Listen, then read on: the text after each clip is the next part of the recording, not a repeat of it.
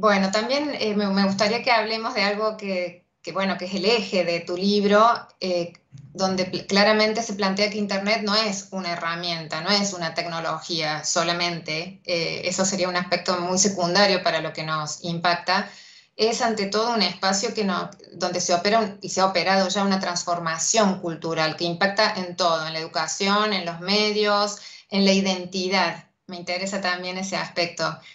¿Querés resumirnos un poquito ese impacto y esa transformación cultural?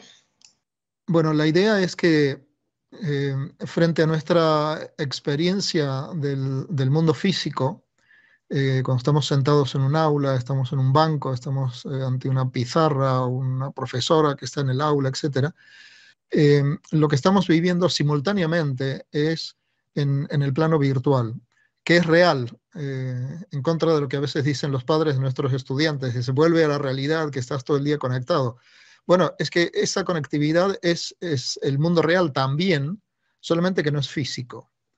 Entonces, me parece que lo que, eh, lo que estamos viviendo como, como experiencia eh, cotidiana de la realidad eh, es que vivimos simultáneamente en dos planos. Vivimos en el plano del mundo físico, estamos en nuestro automóvil conduciendo por una ciudad y simultáneamente estamos viviendo también en un plano que es real, eh, y que tiene consecuencias sobre nuestra vida en el mundo físico, que es el plano virtual.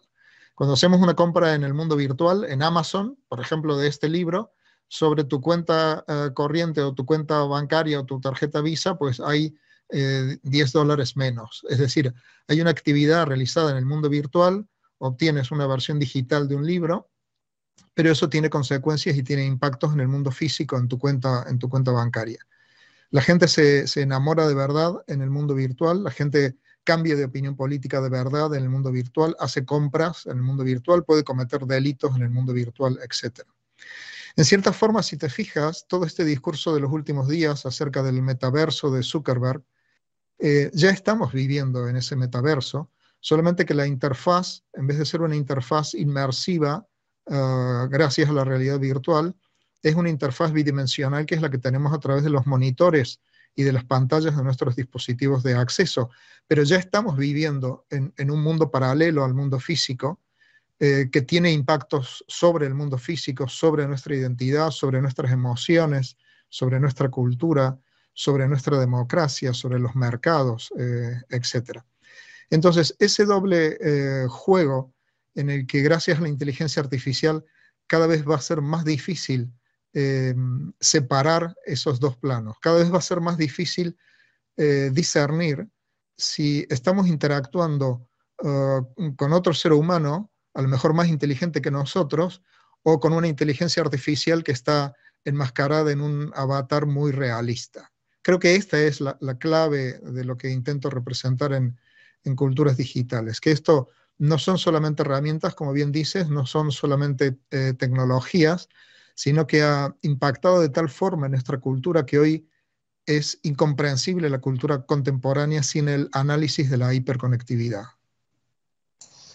Sí, realmente está buenísimo. La verdad que es mm, súper iluminador todos los ejemplos que has dado para comprender cuánto se ha transformado hasta nuestras percepciones de nuestra identidad, del tiempo, del espacio. Son cosas que son muy contundentes como han cambiado en muy corto tiempo además. Y de hecho, también en el libro, José Luis, este, hablas de, em, citando a Todd Presner de la Universidad de California, de Los Ángeles en California, que los medios sociales son los nuevos laboratorios de la cultura y el conocimiento, ¿no? Y, esto está impactando en, en, todo lo que es nuestra humanidad digital. Me pareció muy interesante esa cita y esa mirada. Ahí hay un tema que está recogido en el capítulo sobre humanismo digital, eh, que es el gran reto que supone esta revolución, eh, no solamente tecnológica, sino cultural, como decíamos recién, sobre lo que entendemos tradicionalmente como humanidades. Es decir, em, un, discurso, una, reflexión sobre los impactos eh, culturales, antropológicos, psicológicos, sociales que tienen estas tecnologías, es una de las asignaturas pendientes en las universidades. hemos ido adoptando Em, cátedras de tecnología digital y de medios digitales, etcétera.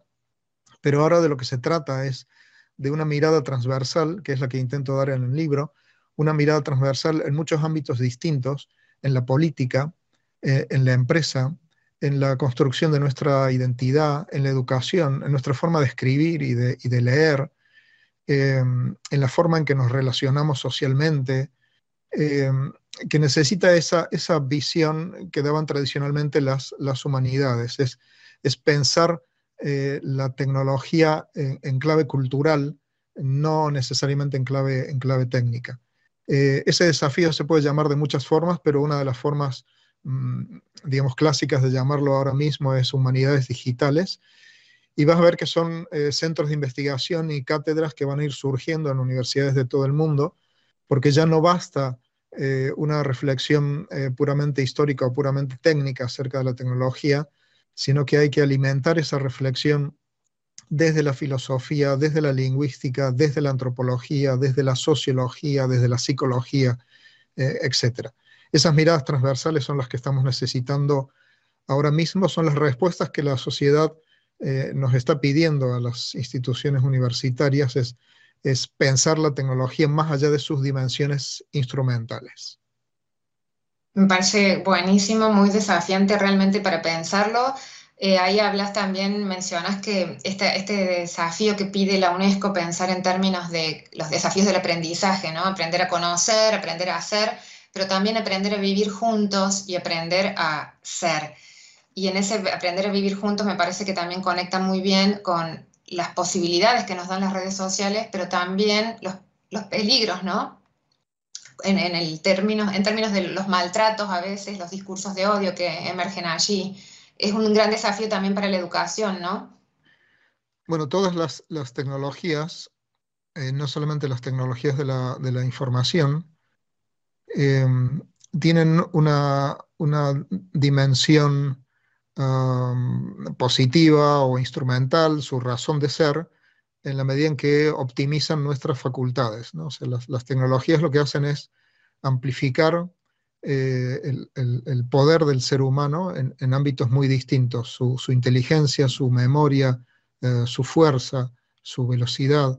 Las tecnologías lo que hacen como extensiones eh, del hombre, que les llamaba McLuhan, es, es, potenciar todas las, las funciones de nuestro, de nuestro organismo. El aspecto eh, que complementa esa visión positiva es el, peaje que le llamo yo, es decir, todas las tecnologías y cuanto más poderosas son, mayor incidencia tienen estas zonas de sombra que generan. Em, la tecnología que hemos adoptado eh, en, nuestro mundo contemporáneo del automóvil eh, ha cambiado la estructura de las ciudades, ha cambiado nuestra forma de trabajar y de descansar, eh, pero también eh, genera miles de muertos en todos nuestros países desde hace muchísimos años. y ese es un problema que no hemos conseguido resolver como civilización y, están en camino los coches inteligentes que veremos a qué nuevos problemas nos, nos conducen. Bien, lo mismo ocurre con, esta red, eh, con Internet, eh, con los dispositivos móviles de acceso y con las redes sociales. Potencian un montón de facultades propias de nuestro ser social, eh, de nuestro ser cognitivo, um, pero a su vez tienen peajes muy altos. Tienen peajes muy altos que tienen que ver con lo que podríamos llamar trastornos de la información, patologías de la información, Em, en donde está la saturación informativa, en donde está la dificultad creciente para discriminar fuentes de calidad, en donde están fenómenos como lo que suele englobarse habitualmente como fake news, em, en donde está el discurso del odio, en donde está el ciberbullying, el, acoso, em, y bueno, todo tipo de conductas criminales que eh, se han ido extendiendo desde el ámbito del mundo físico al, mundo virtual. Entonces, yo creo que el, reto o el desafío en términos de alfabetización digital o de formación de ciudadanos digitales tiene que ver con ofrecer eh, pistas para permitir una apropiación inteligente, creativa y crítica de las herramientas digitales y al mismo tiempo minimizar sus perfiles de riesgo, que los van a tener siempre, eh, de la misma forma que tiene siempre un automóvil un perfil de riesgo o un cuchillo que tengas en la cocina tiene también un perfil de riesgo o la energía eléctrica que tienes en casa respecto de tus hijos tiene un perfil de riesgo. Hemos tenido que enseñar a nuestros hijos a, no meter un tenedor dentro de una toma eléctrica. Entonces, eh, eso traducido al mundo digital es alfabetización digital. Es decir, cómo no hacernos daño eh, a nuestra propia identidad, a nuestra propia imagen cuando estamos publicando eh, contenidos que nos hacen vulnerables, por ejemplo, ¿no?